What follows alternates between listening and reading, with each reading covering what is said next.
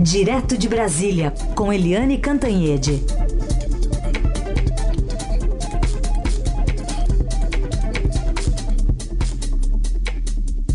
Oi, Eliane, bom dia. Bom dia, Raíssa e Carolina, ouvinte. Oi, Eliane, bom dia. Vamos começar falando sobre é, a mesa né, que tratou do poder é, e da economia no summit do Estadão, promovido ontem aqui em São Paulo, também com a sua participação. E teve também a participação do ministro da Economia, Paulo Guedes, que disse que as reformas que ainda virão pela frente vão colocar o Brasil rumo à consolidação de um regime fiscal e também do crescimento econômico, uma mesa que não, não tinha só ele. E ele, em algum momento, também falou sobre a sua confiança nas instituições brasileiras. Vamos ouvir. O Brasil é maduro o suficiente para se organizar. Fomos à hiperinflação, fizemos moratória externa, tivemos impeachment à direita, impeachment à esquerda. Eu acredito na resiliência das nossas instituições. O legislativo declarou sua independência quando fez um impeachment à direita e um impeachment à esquerda. Aí o executivo tentou comprar a sustentação parlamentar. Acordou o judiciário o judiciário prendeu o homem mais popular do Brasil, ninguém está acima da lei, e prendeu o presidente da Câmara de Deputados, que estava então vendendo o apoio parlamentar. Como é que eu vou desconfiar de um país desse? Eu tenho que confiar nessas instituições, elas trabalham, elas se aperfeiçoam. Fala um pouquinho desse cenário otimista, eh, Eliane, por favor. Pois é, o... a mesa foi composta pelo ministro Paulo Guedes, pelo ex-presidente do Banco Central, o Gustavo Franco, a nossa colunista, grande economista Zena Latif, e o Murilo Portugal, da Febraban. E foi uma mesa, primeiro, muito marcadamente liberal. Né? E eles, inclusive, ficavam brincando ali quem era mais liberal. Foi uma mesa fortemente liberal. Eu achei importante o recado do ministro Paulo Guedes. Foram dois recados. Primeiro, de que a questão fiscal é central, né, que, que tem que acabar com esse excesso de Estado no Brasil, esse excesso de é, concentração dos recursos no Estado, é, injeção da capacidade de crescimento do Brasil via é, setor privado. Isso foi do lado econômico. Do lado político, ele mandou vários recados das relações importantes republicanas, a responsabilidade do Supremo Tribunal Federal, da Câmara, do Senado, Tribunal de Contas da União, ou seja, ele falou da institucionalidade de uma forma muito positiva, como a gente acaba de ouvir. Ou seja, o Brasil tem instituições fortes é, e as coisas estão avançando. Estão mesmo, né? Ontem mesmo os juros caíram mais ainda um pouco, né? As taxas é, Selic, é, e a mesa foi toda muito é, no sentido positivo, no sentido otimista do, dos rumos da economia para a retomada do crescimento. O Murilo Portugal, é, ele disse que o bom da história é que o, o governo não tem mais uma política de crédito. A política de crédito é dos bancos é, privados é dos bancos, eles é que estão é, gerindo a questão do crédito, é, elogiou o governo. Ah, o Gustavo Franco, eu perguntei, eu fui a moderadora do debate, e perguntei ao Gustavo Franco, que foi, enfim, ex-presidente do é, Banco Central na, no, no, governo Fernando Henrique Cardoso, portanto no governo Tucano, é, se o, o ministro estava sendo excessivamente otimista ou se estava sendo realista. E o Gustavo Franco riu e disse: ministro está sendo muito realista, o governo está indo no caminho certo. Agora, a Zeina Latifi, ela fez uma, uma.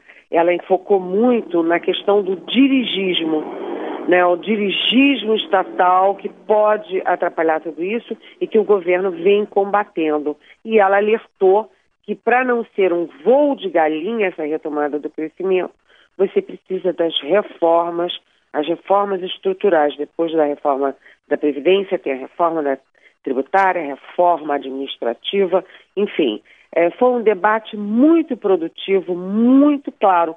Agora, permeando tudo isso, havia ali o alerta do Luciano Huck, que tinha falado mais cedo é, sobre o poder da comunicação, e o Luciano Huck tinha falado que nessa equação da retomada do crescimento não se pode esquecer das dos milhões de pessoas que são é, alijadas desse processo, ou seja, dos milhões de pobres e miseráveis do Brasil, porque ele diz que há estudos dizendo que uma pessoa que nasce numa família ah, pobre, miserável, leva nove gerações até poder acompanhar o ritmo eh, de crescimento do país. Então, a questão eh, da inclusão social eh, precisa ficar mais definida nesse projeto econômico, no projeto liberal de retomada do crescimento. O, toda a mesa é, com, conflui para o mesmo raciocínio, que era o raciocínio do Delfim Neto lá atrás, na década de 70, é precisa deixar o bolo crescer para depois dividir. Ou seja, o próprio crescimento vai é, gerar a inclusão, como assim como o Plano Real gerou por si só a inclusão. É, mas o Luciano Huck é, adverte que a questão dos miseráveis é mais emergencial. E isso remete ao Chile, não é onde a economia é liberal, a economia vai bem e o povo vai mal e tem um milhão de pessoas nas ruas. Foi um debate muito, muito é, produtivo, casa cheia e parabéns ao Estadão pela iniciativa. Antes de mudar de assunto, só vou registrar que vocês duas estavam muito bem na foto. Ah, As eu duas. encontrei lá a Carolina e foi uma, um abraço de irmãs, né, da nossa, é, nossa manhã, toda manhã, a Carolina é uma personagem do meu dia e a gente, ela trabalhou a beça oh. durante o summit todo. De vez em quando a gente se encontra pessoalmente, né, Eliane? Pois é, muito bom. Muito bom.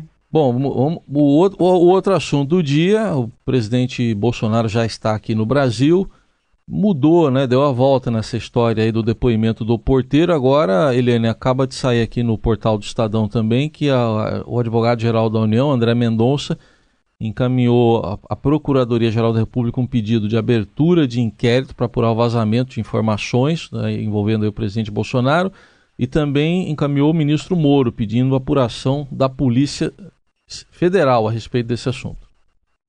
Pois é, uh, o presidente Bolsonaro volta de uma viagem muito bem sucedida, né? Ele, a gente lembra que na campanha ele é, tomou partido o tempo inteiro de Israel, é, queria mudar a embaixada é, é, para Jerusalém, causou um tumulto danado com isso, com o mundo árabe, mas ninguém mais fala em mudar embaixada nenhuma. O presidente viajou, inclusive pela Arábia Saudita, que é uma ditadura é, meio é, sangrenta, né, sem limites, mas ele volta de lá com a mala cheia de propostas de investimento que são muito importantes para o Brasil.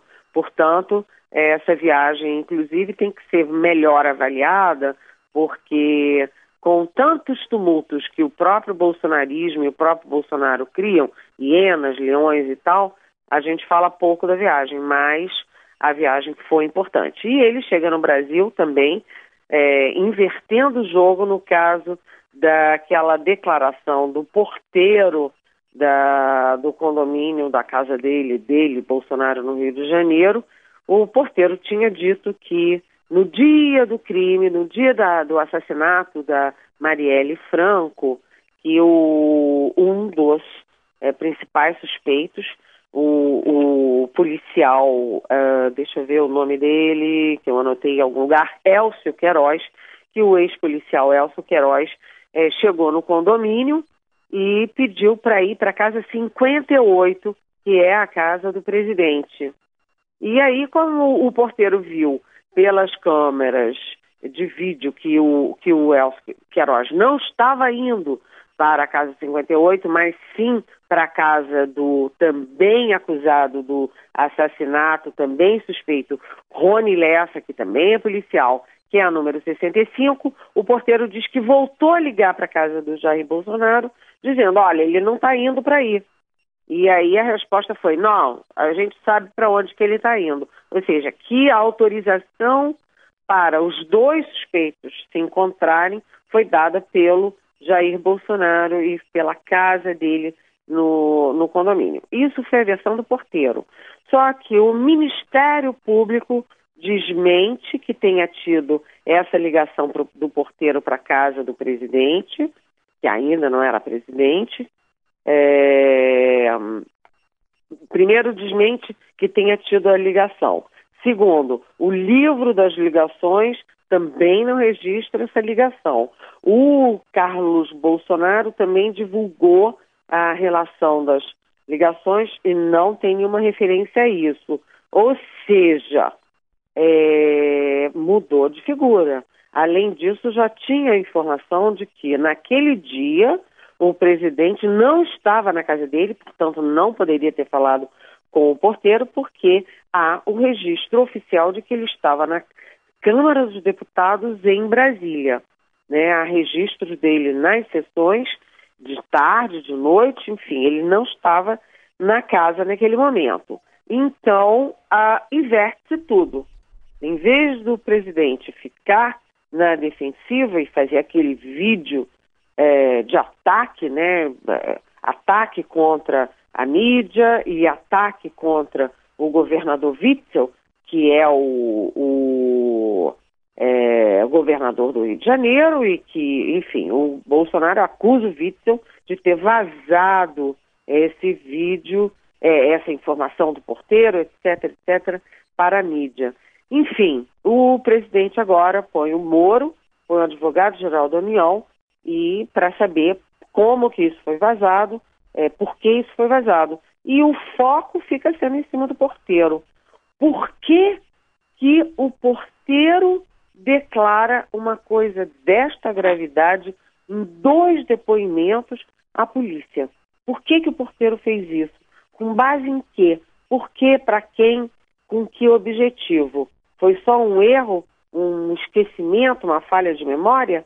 É, e isso agora, o grande personagem, o centro dessa história, é o porteiro. Mas, de qualquer forma, é, todas as versões do Ministério Público, é, dos dados, dos registros, são muito favoráveis ao presidente Bolsonaro, que deixa de estar na retranca e passa agora para a ofensiva. É.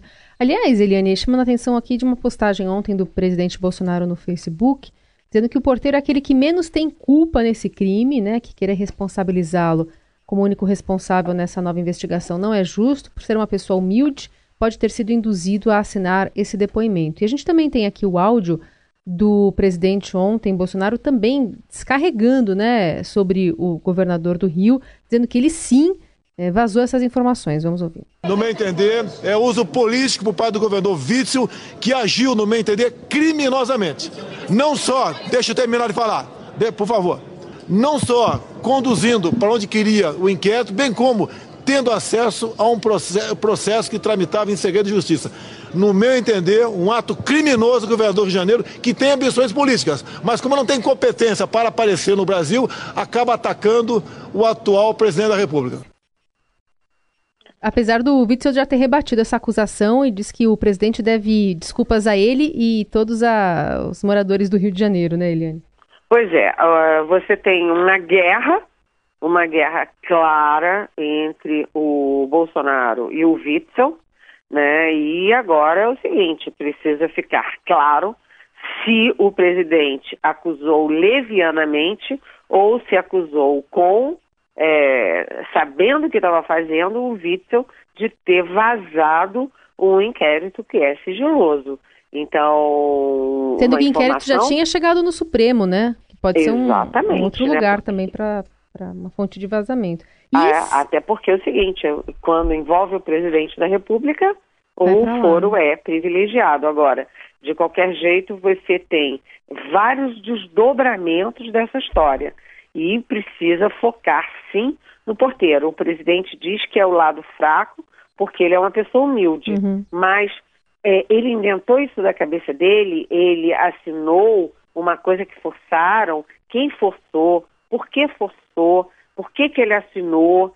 Ou seja, é, o eixo agora está neste porteiro. Não não estou dizendo que ele é culpado ou que é inocente, mas precisa saber se foi um erro, um lapso ou se teve alguma intenção nessa declaração dele, porque o fato é que a declaração foi feita em dois depoimentos diferentes em dias diferentes, ou uhum. seja, ele falou e, e depois ele né? é, reafirmou o que ele tinha dito. Então, essa coisa é uma apuração que vai longe e que tem como pano de fundo a briga política do Witzel e do Bolsonaro, e aí já pensando em 2022. 2022. 22. Né? E na verdade a notícia é de agora, né? Mas o fato já não é de agora. Já estava lá no Supremo, né? No Supremo. É, é, exatamente, exatamente. Ou seja, é, vai, isso aí vai longe. Vai longe. Vamos entrar agora, Eliane, nessa briga, guerra interna do PSL, mas trazer como pano de fundo também um momento da CPI das fake news. Tem até um ouvinte nosso perguntando, um ouvinte que é a Thaís, é, perguntando se você viu a discussão entre o Alexandre Frota e Eduardo Bolsonaro na CPI das fake news. E ela pergunta aqui, é um bom exemplo da falta de nível do nosso Congresso, não? Então, aqui é um exemplo dessa falta de nível. O senhor era menos promíscuo quando só fazia filme pornô. É. Hoje em dia, essa promiscuidade nós Mas você assistiu inteiro... muito, né? Não, nem um pouco. Isso aqui, pouco. Isso aqui é hora de pergunta. Nem um pouco. Eu sei que você gosta. Aproveite. Eu sei que Aproveite você gosta. os seus momentos. Pessoal, deputado Aproveite os seus momentos. Quatro anos passam rápido, é, senhor presidente. Depois de Gente, quatro anos. manter o nível do debate com tranquilidade, com a paz. Vamos é manter a ordem. É o nível do nosso parlamento, né, presidente? É o nível do nosso parlamento. Alexandre Fora está falando sobre fake news. Bom, o Frota que diz que tem milicianos digitais lá no Planalto, né, a serviço do, da presidência da República. Agora Tucano, o deputado é Alexandre é Tucano, Frota, né? né, respondendo ao, ao, líder na Câmara, o deputado Eduardo Bolsonaro. Vamos lá, ele é nesse bololô todo aí. Pois é, a pergunta é da nossa ouvinte Thaís, do Butantan. Obrigada, Thaís. Agora, é um exemplo da falta de nível do nosso Congresso, como diz Eduardo Bolsonaro, ou é também uma, um exemplo da falta de nível do partido do presidente da República, porque a gente lembra que o Alexandre Frota e o Eduardo Bolsonaro é, foram eleitos pelo PSL do presidente da República.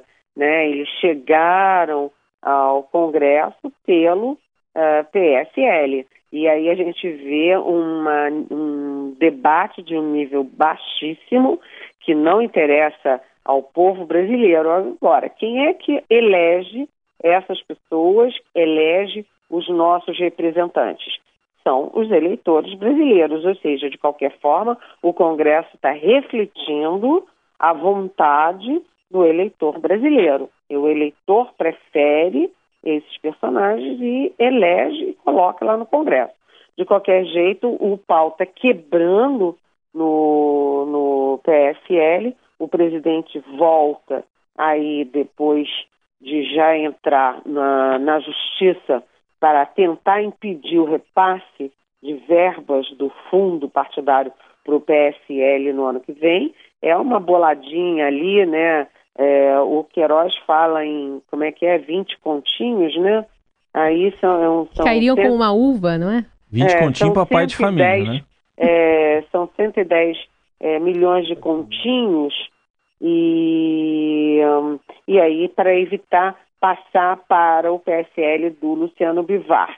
Está é, uma guerra horrorosa, é, daquelas guerras em que ninguém tem razão. Agora, a gente acabou de falar do, da, do, da, disputa é, antecipada que tem o Bolsonaro com o Witzel no Rio de Janeiro, né? É, os dois ali já pensando em 2022. E por trás dessa guerra também do, do Alexandre Frota com o Eduardo Bolsonaro, a gente pode visualizar nesse túnel também uma guerra entre o Bolsonaro e o João Dória, governador de São Paulo. Né, o Frota sai do PSL e vai para o PSDB do Dória. É, o Dória ontem também participou do summit do Estadão e ele foi provocado por mim, pela Vera Magalhães, nossa colunista no Estadão, pelo Alberto Bombig também, colunista do Estadão, nós querendo saber da relação dele com o Bolsonaro. E ele em cima do muro, em cima do muro, em cima do muro, não quis entrar em polêmica com o Bolsonaro. Mas, de qualquer jeito, a gente sabe que o, o João Dória se coloca para 2022 também, que há uma disputa entre eles, tanto que os bolsonaristas do PSL já estão investindo contra o Dória, porque o Dória está herdando o espólio, é, os quadros do PSL, como o próprio Frota e como uma figura que foi central na campanha do Bolsonaro, que é o Gustavo Bebiano. Ou seja, por trás de tudo, também você já visualiza 2022. Ontem, é, numa conversa ali com os jornalistas antes do evento, é, da sabatina ali com o governador João Dória, a gente conversou ali com o governador e perguntou para ele sobre é, o general Santos Cruz, né? Se ele também teria um espaço no governo além de Bebiano. E ele disse que o PSDB é, está com as portas abertas para o general Santos Cruz, que também foi uma figura bastante importante dentro do, do governo, né? Do, do presidente Jair Bolsonaro. Então, é mais um capítulo, né? Dessa novela aí. Pois é, é mais uma disputa entre eles, né? Ou seja, o Bolsonaro já tem duas frentes com dois dos principais estados brasileiros, que é São Paulo e Rio de Janeiro. Eu só espero que a, a, guerra fique entre governador e presidente e que não atinja as relações republicanas entre a União e estados que precisam muito da ajuda federal. Muito bem, essa é a Eliane Cantanhede conosco, sempre a partir das nove da manhã, e você pode mandar a pergunta para ela com a hashtag Pergunte para Eliane no Twitter ou usando as nossas outras plataformas, como a transmissão no Facebook e também pelo WhatsApp. Eliane, obrigada, viu? Até amanhã. Até amanhã. Beijão.